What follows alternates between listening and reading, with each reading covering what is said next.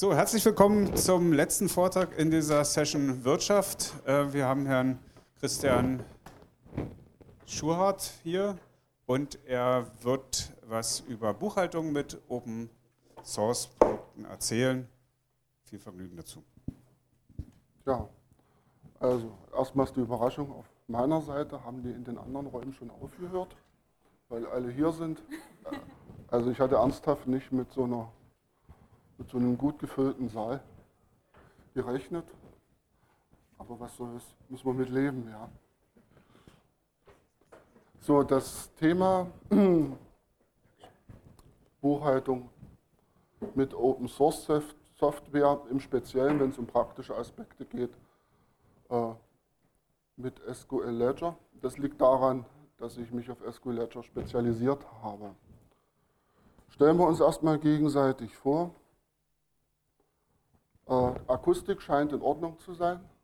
Also kann man mich in der letzten Reihe verstehen? Dann bitte ich mal kurz. Okay. So, ähm, also wer bin ich? Ich habe ein Unternehmen seit zehn Jahren. Welche Optik? Bitte schön, ich bin 1,90, ja. Ich brauche keinen Stuhl. Sie also den. Äh, ich hoffe, dass ich also jetzt mich mit der Bedienung hier schnell arrangieren kann. Da ich auf dem Bildschirm hier was anderes sehe als da, äh, werden wir gleich merken. Also das ist meine Website. OSSPS steht für Open Source Software, Programmierung und Support. Ich biete also Dienstleistungen zum SQL Ledger an. Ich mache das Stück vom äh, Default-Produkt zu dem, was der Kunde benutzen kann und benutzen möchte. Das zweite Standbein ist, ich arbeite als Dozent für Linux.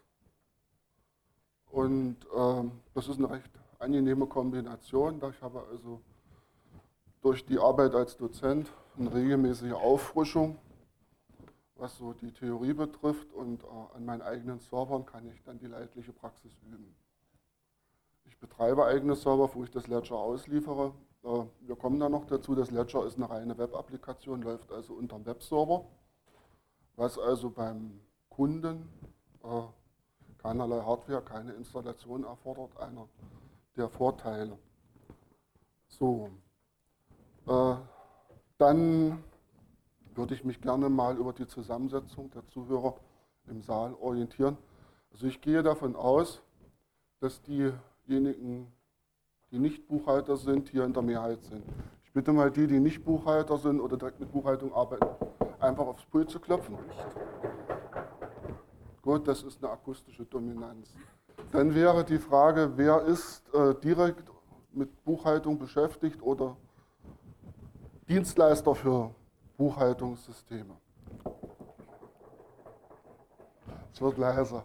So, dritte Frage, äh, wer ist Mitbewerber? Also wer hat äh, damit zu tun, weil er ein Produkt in der Richtung am Markt hat? Darf ich bitte mal vernehmbar. Vernehmbar. Also das ist erstmal überhaupt kein Problem. Äh, zur Marktsituation, äh, dieses Thema ist äh, ja, bedeutungsschwanger und von daher sehr lohnenswert für äh, Dienstleister in der Richtung. Und deswegen gibt es hunderte, wenn nicht gar tausende äh, Softwaresysteme, die sich mit dieser Aufgabe halt äh, beschäftigen. So, ähm, kurze Übersicht, äh, wie dieses Thema in der Vergangenheit so auf dem Chemnitzer Linux-Tag vertreten war. Ich habe mal nachgeschaut. Das geht ja sehr schön. Man kann das ja also zurückverfolgen. Und also so im Schnitt lässt sich sagen, haben wir einmal im Jahr einen Vortrag, der sich also mit der Materie beschäftigt. Wenn wir mal nachgucken, das würde ich jetzt versuchen, etwas größer zu machen.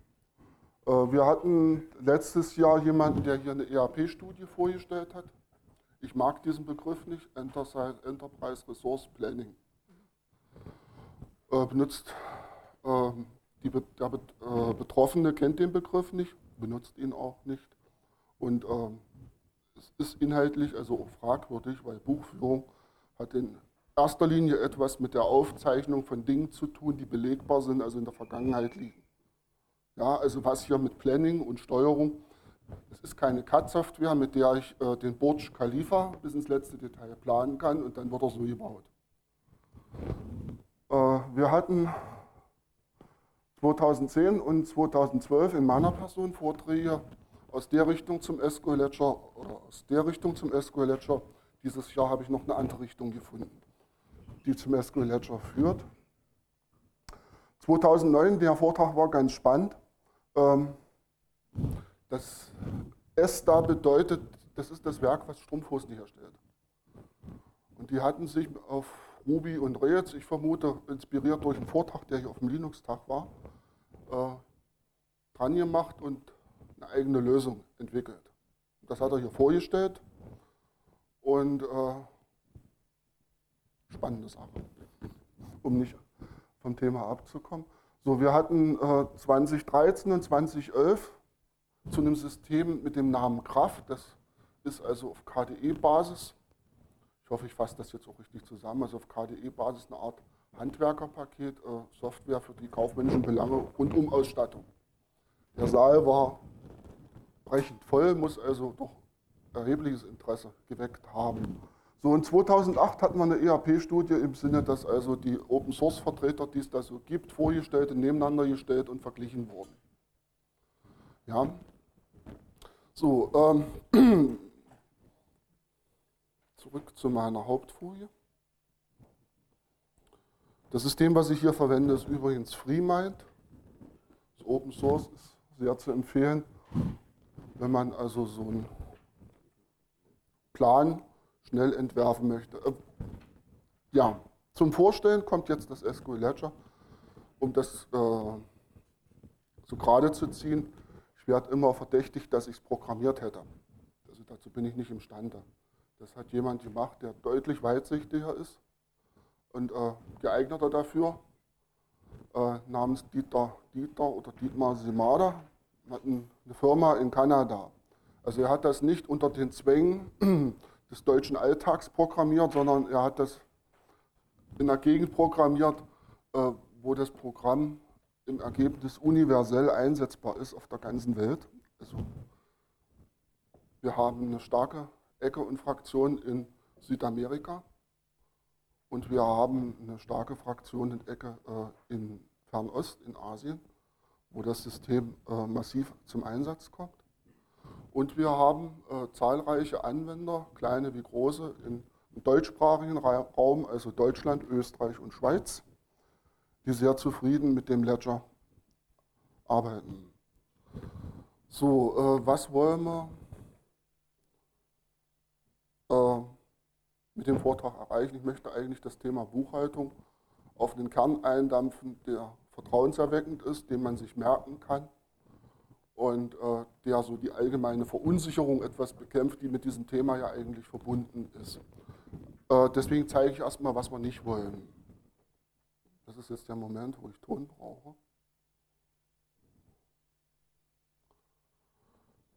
So, machen wir so. PHP, JSP, um Enterprise Application Integration zu machen. Return on Investment oder NPV oder Internal Rate of Return, Payback Period. Abkürzungen, die Sie wahrscheinlich nicht hören wollen. Stimmt, wir wollten ja Deutsch reden.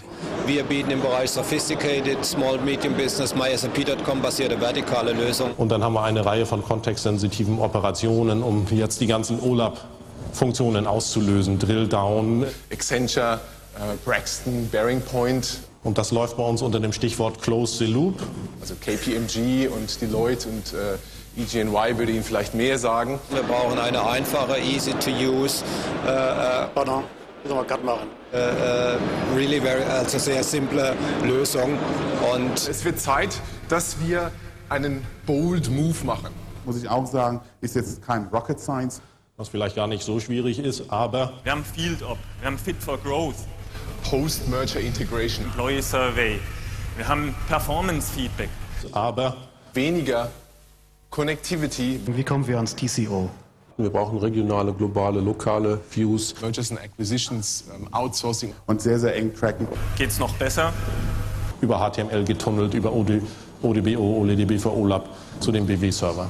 Was um Himmels Willen soll das denn eigentlich alles bedeuten? Dass wir jetzt auch einen Fokus innerhalb der Global PSO auf das Thema Business Consulting setzen.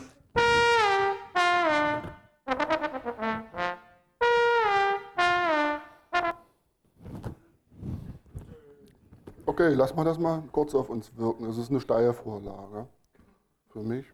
Äh, ich nenne das meine eigene Fremdsprache. Kreiert vom Hersteller, denn die Betroffenen, also die, die das einsetzen, sprechen nicht so. Die sprechen in einer Form, die sonst wüsste, wir hätten den Turmbau zu Babel. Die linke Hand wüsste nicht, was die rechte macht. Ja? Also das ist eine Erfindung der Hersteller. Für mich fällt das unter den Oberbegriff Konditionierung der Anwender. Ja, der Anwender wird äh, im Kopf so gebogen, dass er an der Stelle steht, wo ihn der Hersteller mit seinem Produkt abholen kann. Dabei ist es doch viel natürlicher und genau da wollen wir also auch hin. Damit erstmal äh, genug zum Intro. Ich bin damit äh, auch warm. Wir haben eine Viertelstunde gebraucht.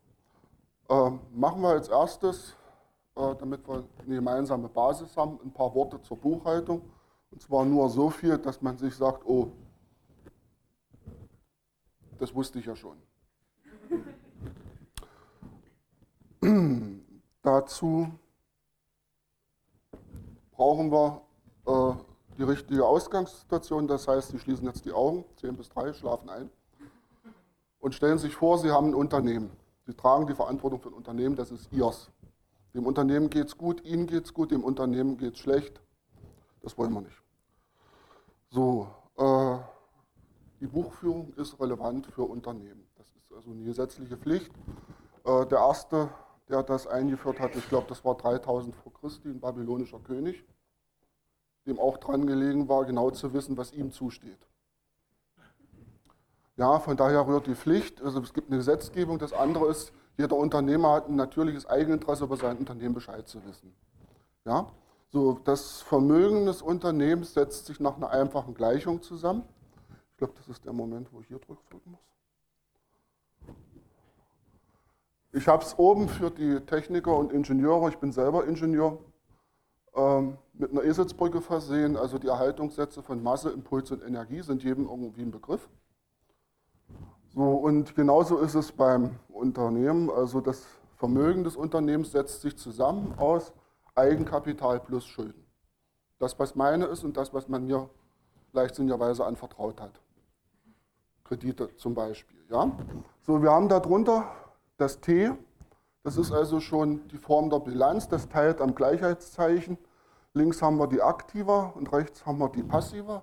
Und damit wir uns so eine Bilanz auch mal vorstellen und anfassen können, habe ich hier ein Beispiel dazu. Das ist etwas groß.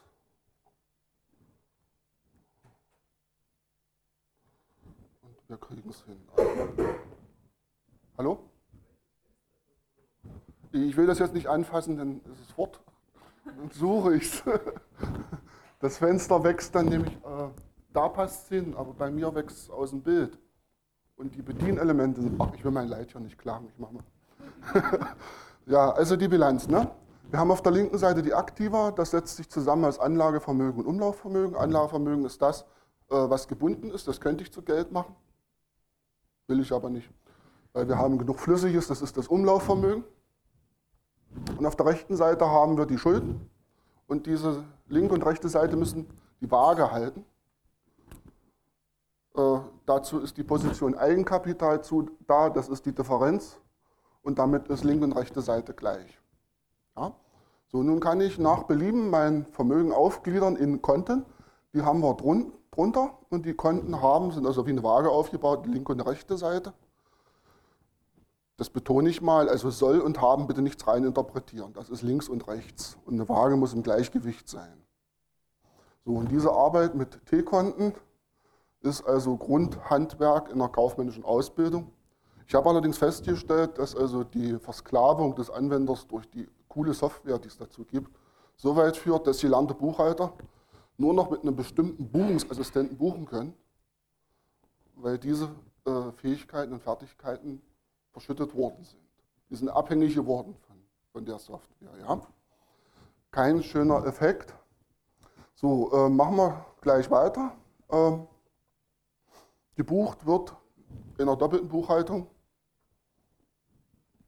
Das Doppelt kommt jetzt zur Geltung von einem Konto auf ein anderes Konto.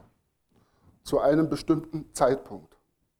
Wir haben dann also eine Wertverlagerung, die wir per Zeitpunkt bestimmen können. Das ist eine Aufzeichnung, die nach einem, sich nach einem Beleg richtet. Der muss da sein. Äh, ein Grundsatz in der Buchhaltung lautet, keine Buchung ohne Beleg. So nochmal ein Blick. Meine Folie. Gut, ja, zur Topic. Beleg vorausgesetzt, äh, mündet in eine Buchung. Und zur Topic habe ich auch eine Folie. Erstmal Ehre der Quelle. Das habe ich auf buch.ch gefunden als PDF. Äh, die, wir haben als Ausgangspunkt einen Beleg. Der Beleg wird klassischerweise in ein Journal, das ist chronologisch sortiert, gebucht. Und äh, im Hauptbuch wird äh, von nach, sodass wir also auch den Weg des Vermögens nachvollziehen können. Beispiel, wenn ich eine Rechnung an Kunden stelle, habe ich erstmal lediglich eine Forderung. Mit der Forderung kann ich mir noch keine Brötchen kaufen. Ja, aber die Forderung darf auch nicht vergessen werden. Ähm, erst wenn der Zahlungseingang kommt, gleicht der die Forderung auf dem Debitorenkonto aus und ich habe das Geld auf dem Konto, wo ich es also in aktiver auch verwenden kann. Nur mal so im Schnelldurchlauf. So, jetzt schauen wir uns das im Ledger an. Ähm, leider ist das, was im Ledger im Internet steht, bis auf meine Webseite, fast ausschließlich in Englisch. Das ist ein, ja, eine Hürde ist das, eine deutliche Hürde. Ledger ins Deutsche übersetzt heißt Hauptbuch. SQL-Ledger ist der Programmname, den der Autor dem Programm gegeben hat. Ist allein ein Beweis dafür, dass der Mann außerordentlich zweckmäßig denkt. Das hat er 1998 als Trademark schützen lassen. Jetzt wundere ich mich, dass das 1998 noch möglich war, diesen Begriff als Trademark zu schützen, bei den vielen Anbietern, die es in diesem Segment gibt. Ja, wir haben also eine Buchhaltung, ein Hauptbuch, was in einer SQL-Datenbank geführt wird. Und das Journal entfällt in dem Fall, weil wenn wir unsere Buchungen nach Datum sortieren, erhalten wir das Journal. So, das Ledger ist nicht nur Buchhaltung, also der Ausgangspunkt war die Buchhaltung und ich kann es nicht oft genug sagen, der Simada hat sich zunächst damit beschäftigt, was für ihn ja ein fremdes Wissensgebiet ist, die Buchhaltung funktioniert. Das hat er implementiert. Bei vielen anderen Programmen, ich kenne da die KHK-Programme und deren Nachfolger unter der Firma Sage, äh, du hast häufig das Gefühl, dass die da was Neues erfunden haben. Also ich hatte konkret den Fall, wir haben, ich habe eine Anlagenbuchhaltung verkauft, ausgeliefert. Große Firma, die hatten also ein Anlagevolumen in Höhe von 60 Millionen zu verbuchen. Da waren noch mehrere Buchhalter und der Hauptbuchhalter hat mir äh, im Detail auseinandergesetzt und das, was ich ihm da als Anlagenbuchhaltung geliefert habe, keine Anlagenbuchhaltung ist für ihn. Also wir mussten die rausschmeißen, durch was anderes ersetzen. Ähm, also die Idee der Anlagenbuchhaltung war in dem Programm äußerst schwer wiederzufinden, um es mal so zu sagen. Ja. So werfen wir einen Blick auf das Hauptbuch im,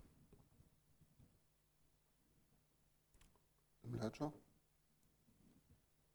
Da ist es. Also wie, gesetzt, wie gesagt, ein Beleg vorausgesetzt, ein Datum, äh, eine Referenz, die die Beziehung zum Beleg herstellt. Dann wähle ich das Konto aus, die Kontenliste habe ich links und belaste das mit einem Betrag im Soll oder im Haben. Dann brauche ich mindestens ein zweites Konto, belaste das mit einem Betrag im Soll und Haben, Soll oder Haben und ich kann so weitermachen. Bedeutet, ich kann eine beliebig tief gestaffelte Splitbuchung aus dem Beleg extrahieren und in der Buchhaltung ablegen. Die linke und die rechte Seite müssen am Schluss identisch sein, sonst nimmt das nicht ab.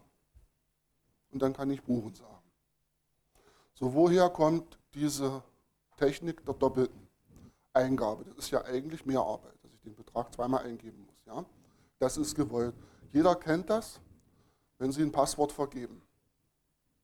Passwort wird normalerweise im Bild, am Bildschirm nicht angezeigt. Ja? Außerdem, außer Sie haben einen Hackerfilm wie Black Hat von Fachleuten geprüft, wo der NSA-Agent sein Passwort ändert und es steht auf dem Bildschirm zum Mitlesen. So, und um sicher zu gehen, dass die Eingabe korrekt ist, muss ich es doppelt machen. Und genau um diesen Punkt geht es hier.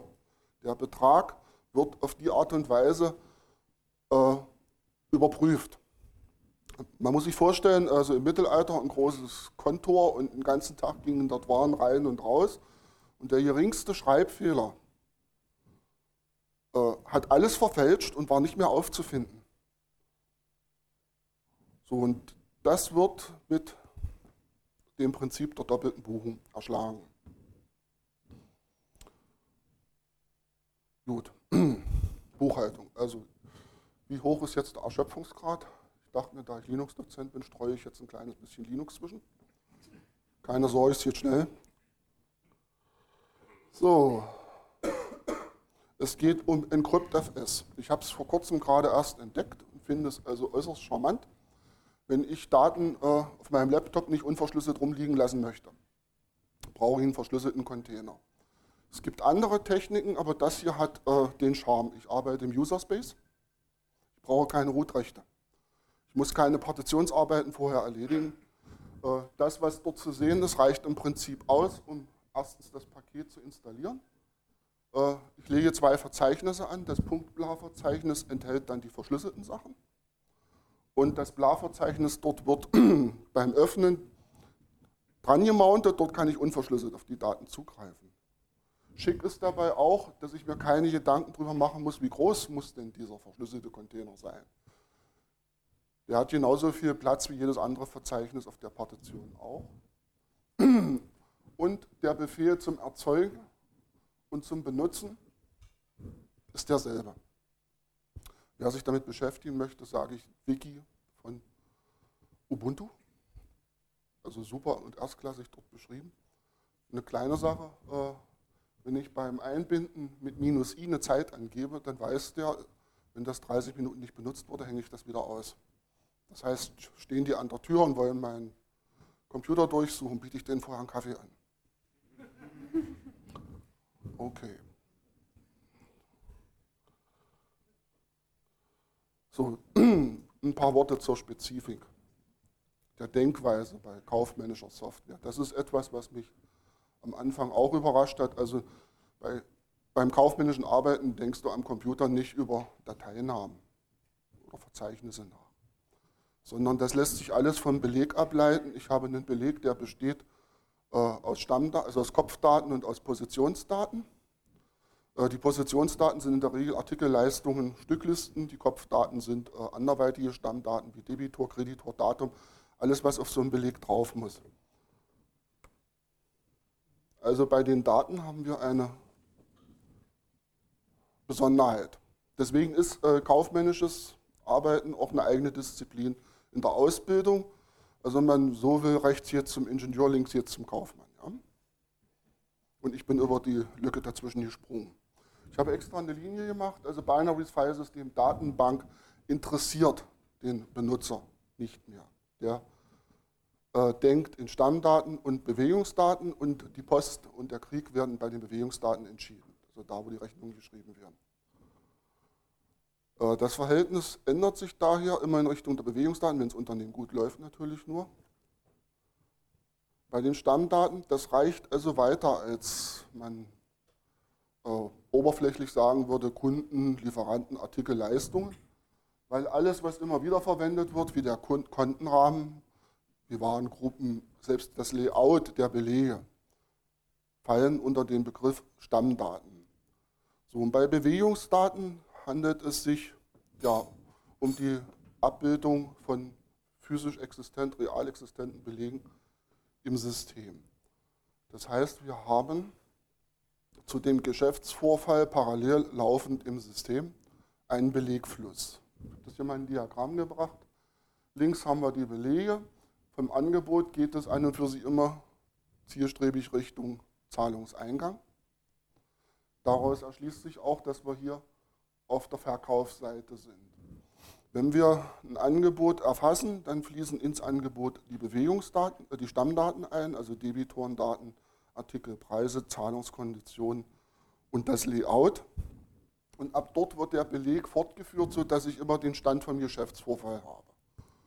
So, und jetzt können wir, wenn wir also das Grundprinzip haben, den Belegfluss vervielfältigen. Das kann also hunderte oder tausende Male am Tag oder in der Woche passieren.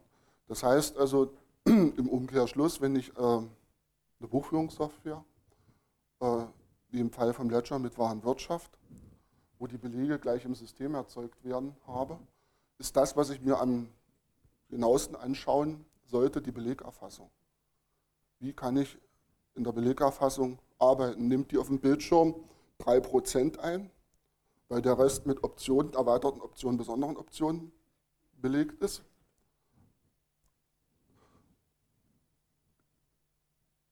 Ich bremse mich an der Stelle mal aus. Und Bild ist weg. Wo ist es hin?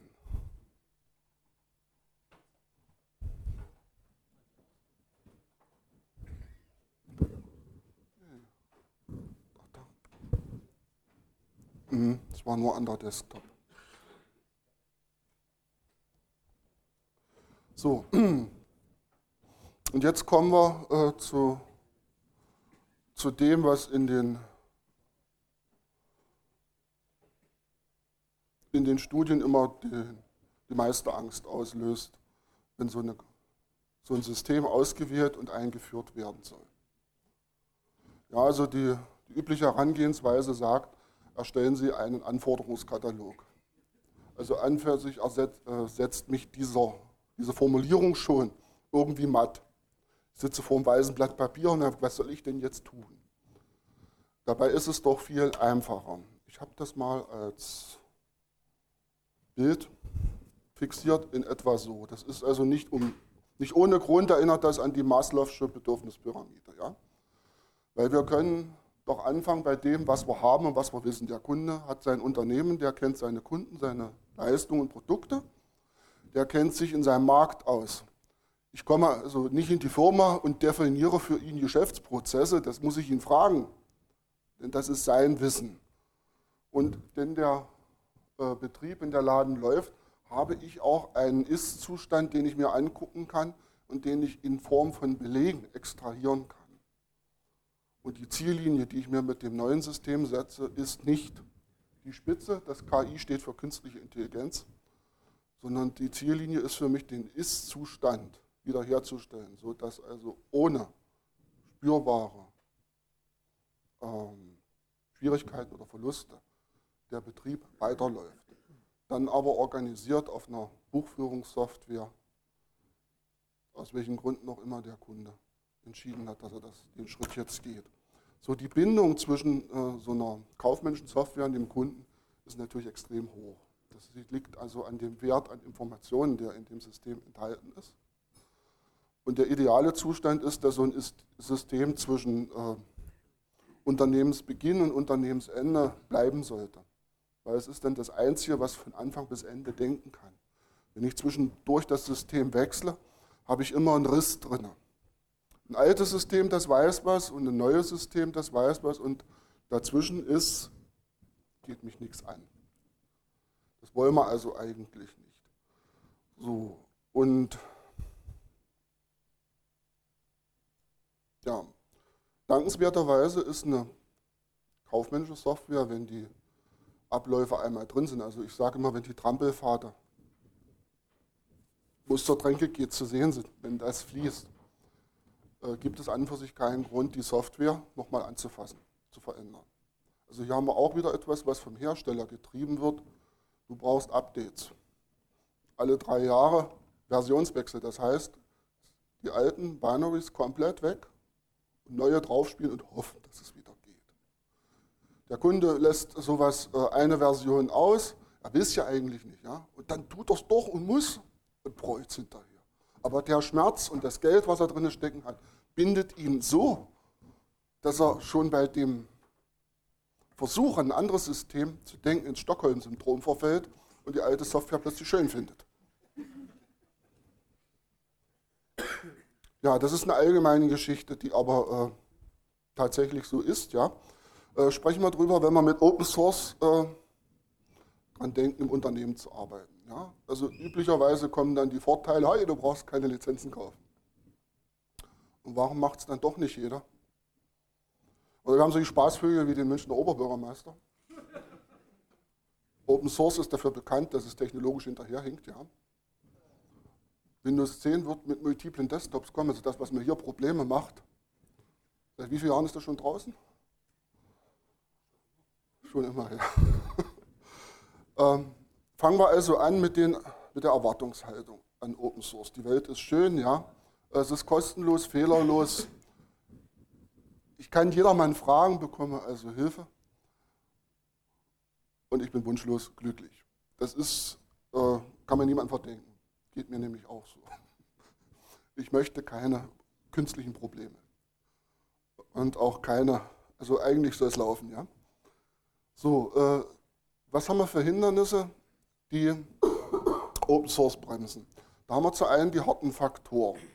Das erste habe ich schon aufgelistet, äh, das ist eine Kundenbindung der Hersteller an den Kunden durch, äh, durch Geld. Was der Kunde dort investiert hat und vor allem, was er auch an, ähm, ja, also nicht auf den ersten Blick sichtbaren Kosten gelassen hat. Das ist nämlich seine Zeit, sein Geld, die dort reingeflossen sind, das will er nicht nochmal machen. Ja? Das zweite Element ist, da sollte Open Source also sich eigentlich äh, sagen, machen wir auch so, das ist, dass die Produkte miteinander verzahnt werden. Und da entscheide ich mich aus irgendeinem Grund, meistens sind es die oberen 3%, die also den, die Unterschrift veranlassen, äh, für dieses System, ja, dann hängt ja eine ganze Kette dran, die muss ich abspulen. Ja, aber 80% kommen aus dem Bauch, das verdrängen wir, bis es soweit ist. Und kümmern uns dann darum.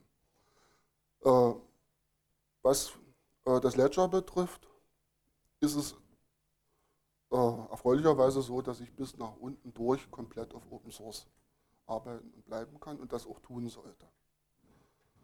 So, und dann haben wir zu sehen, ich mache es mal ein bisschen größer. Ich habe hier mal sowas wie eine Kostenstruktur entworfen. Und da, wo das rote Schild ist, müssen wir bei Open Source nicht drüber nachdenken. Das sind also Dinge, die, die wir haben und die aber im, im Kostenkatalog äh, nicht zu Buche schlagen. Diese Konten können wir also leer lassen. Löschen brauchen wir nicht, aber könnten sie leer lassen. Der entscheidende Teil für eine kaufmännische Software ist an und für sich immer links unter Anpassungen, dass das für den Kunden passend zum Laufen gebracht wird.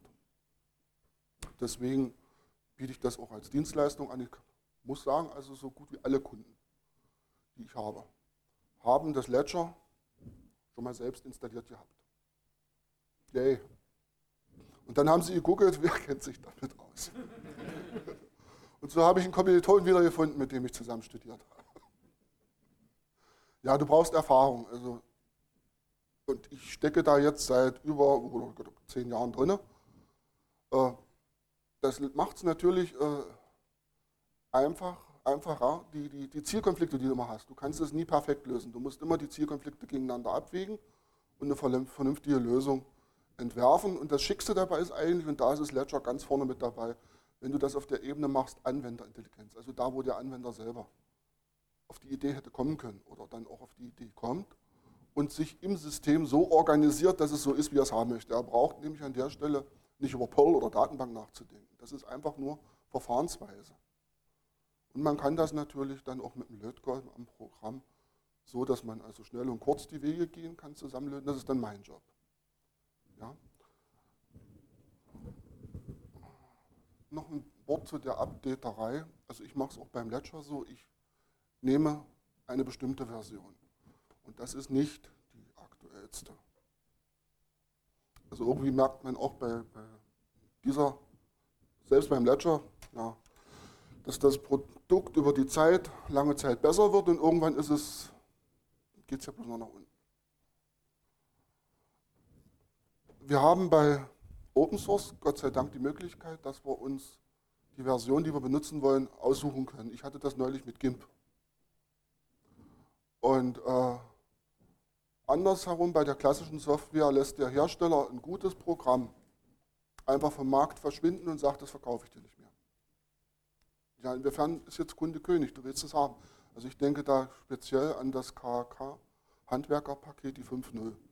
Das war eine ausgereifte, kriegserfahrene, solide Software. Der, es dauert ein Vierteljahr, bis der Kunde seine Wege kannte, aber äh, ich konnte ihn äh, beim Autofahren coachen, weil ich immer wusste, wo er steht.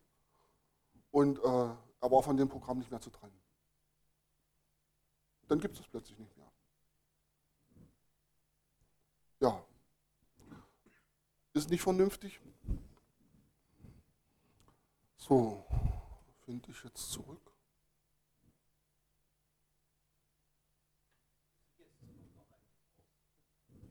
Ich dachte schon, es fragt keiner, ja.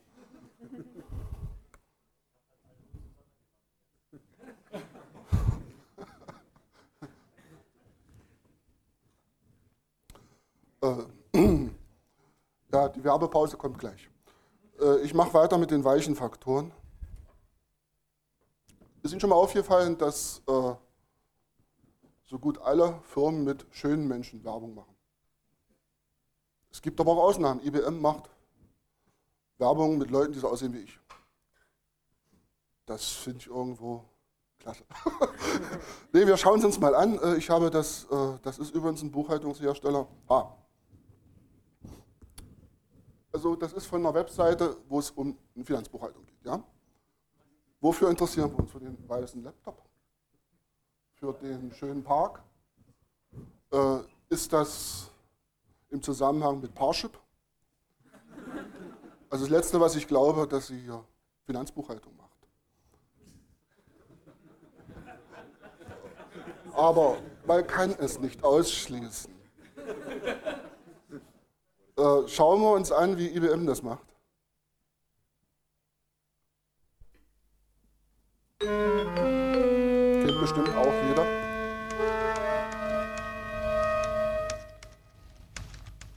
Hier steht, das Internet ist die Zukunft im Business. Wir müssen ins Internet. Wieso? steht nicht da.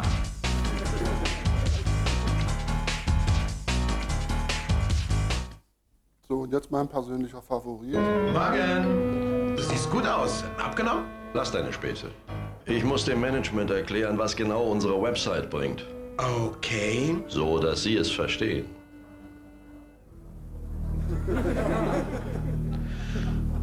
Für jede Mark, die wir reinstecken, kriegen wir zwei wieder raus.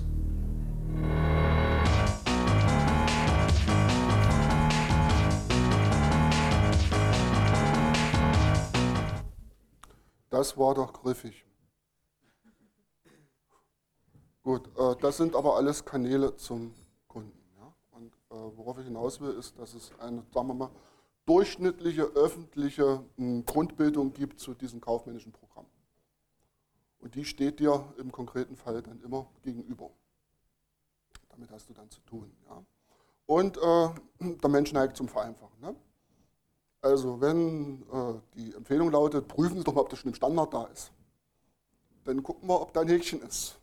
Und dieses Häkchen interpretieren wir zur vollsten Zufriedenheit gelöst. Das ist das Telepathie-Modul. Ne? Das guckt dich an und weiß sofort, wie es geht. Beispiel aus der Rubrik. Wir haben die Artikeldaten, also ich fange bei einer Präsentation immer mit dem Stammdaten an.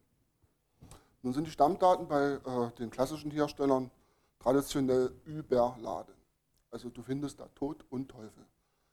Äh, das ist ja auch Absicht.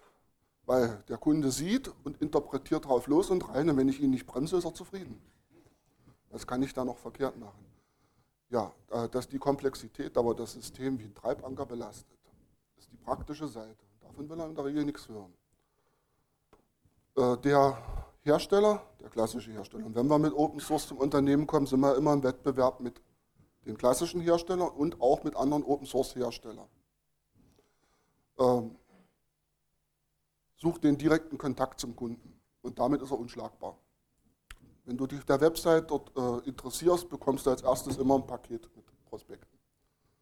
Und dann ruft dich ein Vertriebler an. Und der kommt auch ins Haus und der zeigt dir die Software. Und wenn das alles fließend und leicht aussieht, und so sieht es auch aus, ja, dann ist es im Prinzip schon zu spät. Ja, das kann man nicht ändern, das kann man eigentlich nur genauso machen. Das ist einer der Gründe, weshalb ich auch hier stehe, um also als Prediger fürs Ledger äh, durchs Land zu ziehen. Äh, die, die drei Schritte zum Herz des Kunden gehen also über das Wohlfühlen, die Wohlfühlkarte. Ne? Dann kommt die Statuskarte und dann kommt die Sakrotankarte oder die Gefängniskarte. Ist die Buchhaltung denn zertifiziert? Yay.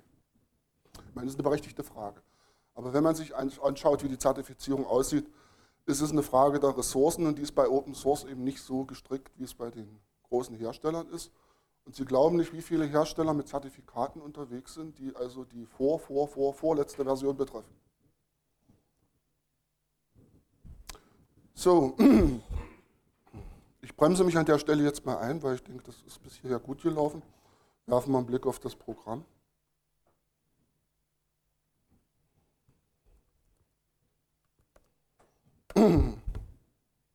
So,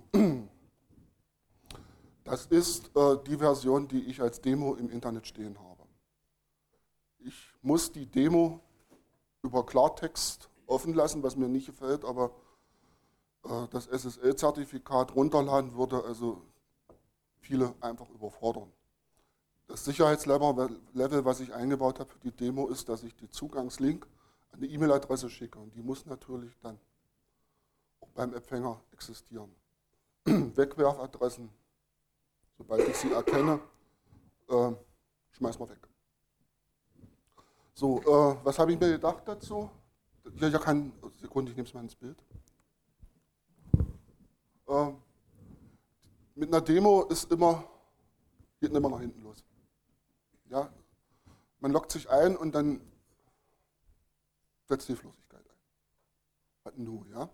Und äh, ich sehe dann die, die also die Spuren hinterlassen in Form von Test, Test, Test, Test, Test, Test. Das hat keinen Sinn. Und, und eine Buchführung für Sinnloses macht auch keinen Sinn.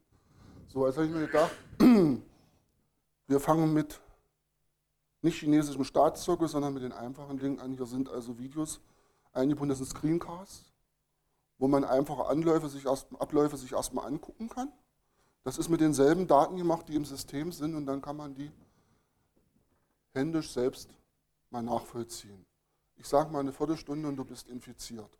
Also Ledger ist eins von den Systemen, was nicht sexy daherkommt und Primärschaum versprüht. Das kommt beim Arbeiten. So, ja, an der Stelle möchte ich mich bedanken für die Aufmerksamkeit und den Vortrag zunächst mal beschließen. Ich erkenne alte Bekannte wieder.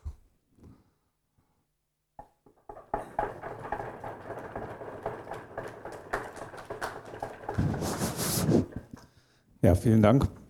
Fragen? Ich gehe mal das Mikro rüber, dass wir die Fragen dann auch für den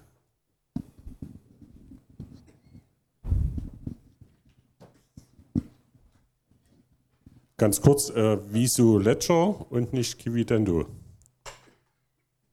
Wow. Ja. also erstmal die Begründung, Kiwitendo müsste sein, wegen, des, wegen deutscher Spezifik, ja, das ist ein böser Fake. Die Leute wissen, dass das ein Fake ist, deswegen nehme ich denen das auch übel. Mal sehen, ob ich es finde. Ich habe mit der Frage gerechnet.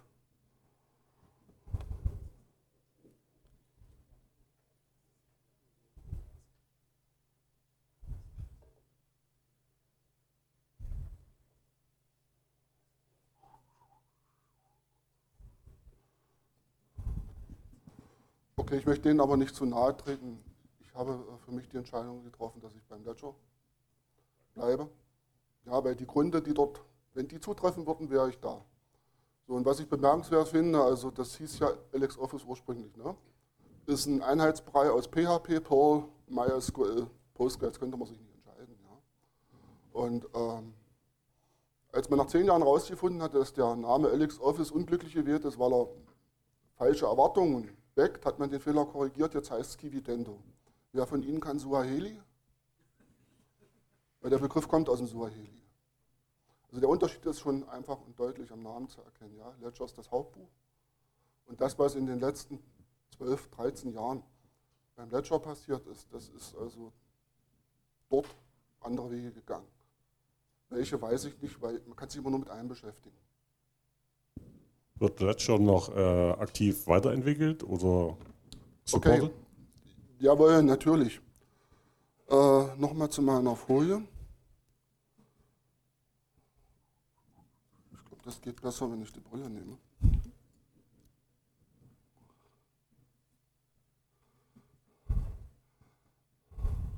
Also der nächstgelegene Stützpunkt in dieser Hinsicht ist in der Schweiz, die Linux AG. Die haben direkt eine Verbindung zum Simada. Äh, ich finde das nicht glücklich, dass die Sledger sich selber schwächt, indem es also in diese und jene und noch eine Version aufsplittet. Weil wer soll schlüssig beantworten, äh, welche davon ist jetzt die richtige? Außerdem ist es unnötig. Der Simada hat das von unten her mit der API so gestrickt, dass du das über äh, Module zum Anbauen in jede, jede, Richtung entwickeln kannst. Das wäre äußerst vernünftig. Äh, die Linux AG aus der Schweiz hat das Ledger bei der Post Finance. Das ist also eine Bank in der Schweiz. Stellen Sie sich die Postbank in Deutschland vor. So ja, eingerichtet und die bieten das ihren Kunden im Online-Banking. Und dabei ist das Ledger nach unten abgerüstet, nicht nach oben weiter programmiert. Das bedeutet, der Kunde kann in der Schweiz seine Debitoren, Kreditoren bei der Bank im System verwalten. Bedeutet für die Bank, die Bank kann in die Zukunft gucken. Ja, aber äh, das ist ein naheliegender, genialer, wunderschöner Einsatzfall fürs System. Ja, und äh, wir sind im Moment bei der, wo kam die Frage jetzt genau her? Hier. Ja, äh, bei der Version 3 und in der Version 3 haben sich, also erstmal verändert die sich noch, schon deswegen äh, ziehe ich es noch nicht in Betracht. Und zweitens haben sich dort Veränderungen ergeben, die meinem Werkzeugkasten deutliche Schwierigkeiten machen, den auf gleichem Niveau wieder einzusetzen. Also gucken wir mal, was da noch passiert. Ja. Äh, eine äh, Veränderung, die ich aus dem Augenwinkel beobachte, die haben äh, das Ganze also Finanzbuchhaltung, Warenwirtschaft haben wir im Ledger. Äh, wir können Produktion machen. Die haben ein äh, regelgetriebenes Lohnmodul dazu schaltet. Also ich wäre weit davon entfernt, sowas in Deutschland einsetzen zu wollen, ja. Aber es ist da und äh, arbeitet äh, beim Kunden und sammelt dort also Praxis. Okay. Okay, danke.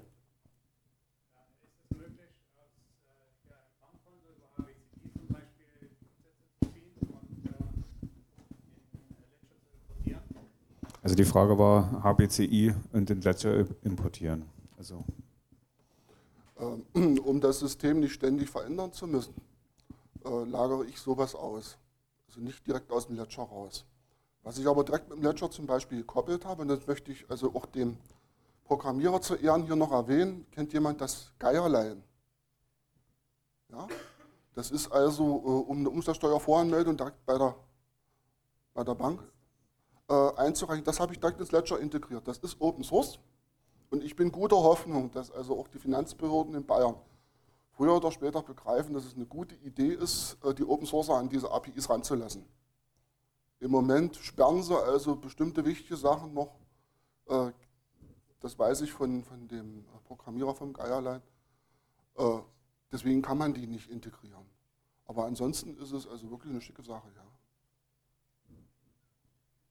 Jo.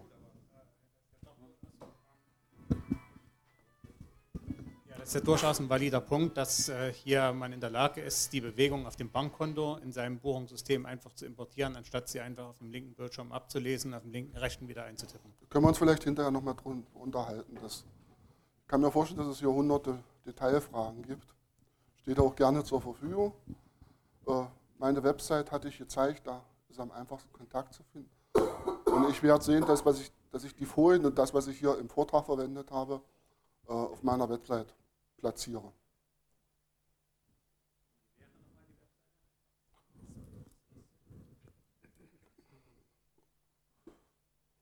Moment. Ist es zu lesen?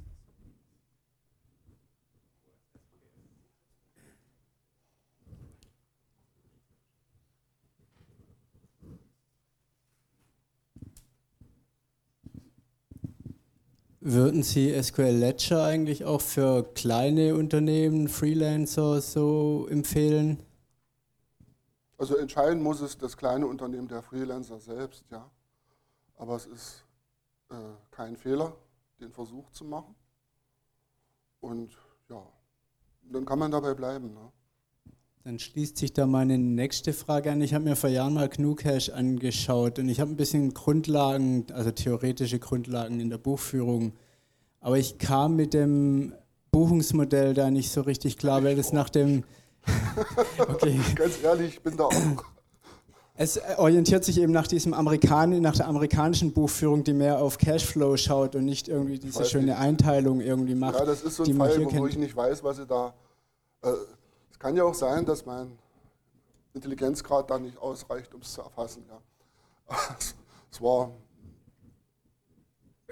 Aber in der Hinsicht orientiert, weil Sie ja gesagt haben, SQL Ledger wurde in Kanada entwickelt, aber das äh, lässt sich durchaus auch so mit deutschen Buchführungskenntnissen sehr gut bedienen. Auf jeden Fall.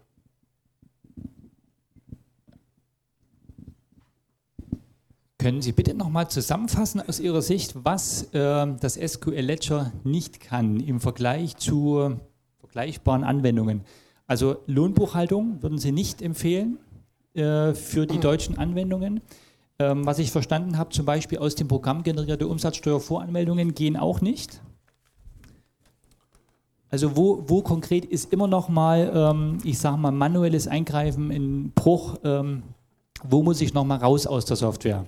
Was kann ich nicht abdecken? Ja, Vorsicht bitte mit dem äh, Pauschalisieren. Also da bewegen wir uns äh, auf der Ebene der, der, großen Hersteller, die also versprechen, dass das alles integriert ist. Ja? Äh, es ist praktisch die Frage, ob und wie es Sinn macht. Ja? Ich habe eine Summe an Zielen, die ich erreichen möchte. Eins davon ist, dass ich stabil halten möchte und möchte nicht ständig äh, nachjustieren, weil ich irgendein Java neu brauche oder weil irgendwelche ähm, die Lohnbuchhaltung ist eine eigene Baustelle, gerade speziell in Deutschland. Es gibt nur wenige Hersteller, die eine Lohnbuchhaltung anbieten, die das also wirklich anwenderfreundlich und sicher erschlägt. An die sollte man sich halten. Aus der Lohnbuchhaltung äh, Schlussfolgern aber Finanztransaktionen. Die Mitarbeiter bekommen manchmal Geld, die Sozialträger. Diese Buchung mache ich im Ledger. Also im Rückimport wieder? Ich importiere die nicht. Das hängt also erstmal von der Größenordnung an, ja, und wenn sich das einmal im Monat um eine überschaubare Anzahl hat, dann werden die ins Ledger übers Hauptbuch eingebucht. Wenn das eine größere Menge wird, dann baue ich dafür was. Aber immer so, dass der Anwender es sieht, dessen mächtig ist und auch rückgängig machen kann. Also hier ist transparent gefragt. Also wenn ich solche Systeme kopple, ist immer entscheidend derjenige, der davor sitzt, weil der trägt dafür die Verantwortung. Ja? Also eine Integration von Daten unter der Decke, wo über eine unsichtbare Leitung synchronisiert aussieht, ist nicht im Sinne des Anwenders. Es macht Spaß, freilich. Kann mich da austoben, ja? Aber ich möchte dann auch nicht an den Anrufen sterben, was, wann, wo ist denn hier passiert? Wie sehe ich das? Wie kann ich das rückgängig machen? Also diese Prozedere-Fragen müssen dann mit berücksichtigt eingebaut werden. Lohnbuchhaltung, Anlagenbuchhaltung ähnliches. Ja, also bei der Anlagenbuchhaltung werden die, die Abschreibungswerte zum Beispiel einmal jährlich ermittelt. Kann man auch übers Hauptbuch einbuchen oder man baut eine, kommt DATEV. Sie, Sie haben beim Ledger, hm, wenn Sie wollen, können Sie SKA 03 und SKA 04 parallel fahren. Das ist ein Trick mit dem System im Ledger. Also ich buche vier, weil ich es kann, ja, und gebe zum Steuerberater drei, weil der will. Äh, das, der Kontenrahmen ist aber Stammdaten. Material. Das liegt nicht in der Verantwortung des Programmierers. Mir fällt bei der Gelegenheit ein, um das vielleicht mal auch, da, das ist die Originalseite. Und wir haben hier die Contributors. Und anhand der Anzahl von Leuten, die hier aufgeführt sind, kann man ermessen, wie viele Mitstreiter es dort gibt.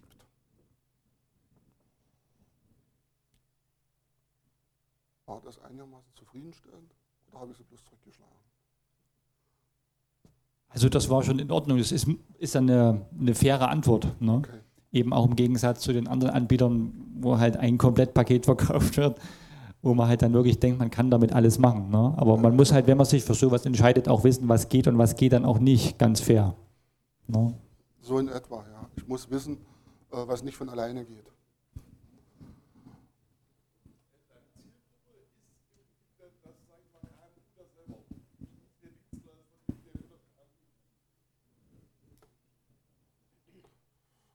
Nee, Martin. Kann ich dir nicht sagen, habe ich jetzt nicht verstanden.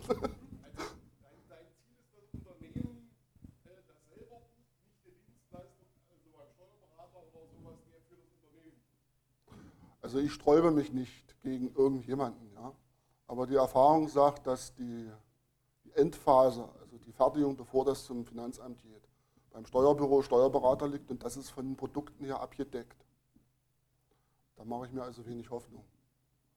Andere Geschichte ist also die, die also als Bilanzbuchhalter gelernt haben und äh, selbstständig zu Firmen gehen und dort buchen. Ja?